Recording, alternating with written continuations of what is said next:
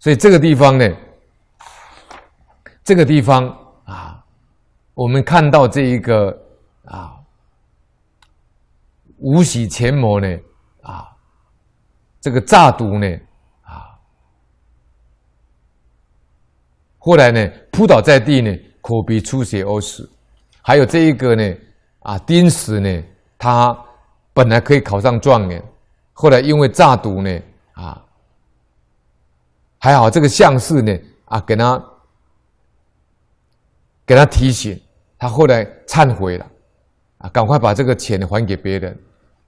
所以印光大师说了，人呐、要修福要造业呢，总不出六根三业，啊，眼耳鼻舌身意啊，身口意三业。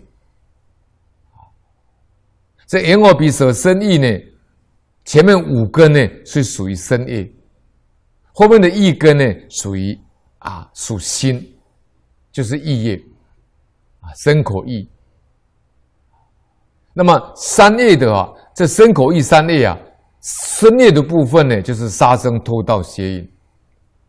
印光大师说呢，身业的这三种呢，罪业都很重。那像刚刚才讲这个前魔诈毒啦，还有这个丁石呢，啊也是。也是诈毒呢，赢了六百多万呢，这个都是算偷盗的，啊。印光大师说，偷盗的人物呢，眼前看起来好像得到便宜，其实他是怎么样？他是折自己的福报跟寿命，所以前面那个呢，那个钱某呢，就是寿命被夺尽了，被夺计夺算。我们泰山感应里面讲啊。天地有四过之神，那关圣呢，就是四过之神，他都被躲计了，躲算了，最后呢，算尽则死啊，或者就死亡了。印光大师说：“折自己的福报跟寿命，你命中应该得到的，你去偷的是你命中应该得到的。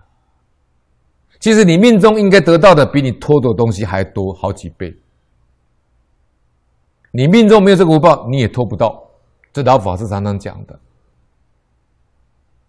如果你用计谋去拿来的，去去取来的，用计取就是用计谋去取来的，或是用势力去胁迫人家取来的，或者帮人家管理钱财作弊取来的，这个都算偷盗。那印主说了，偷盗的人。必定生浪荡之子，他的子孙呢就会来败坏他的家产，所以偷盗的人呢，他必生浪荡之子，来把他的家产败光。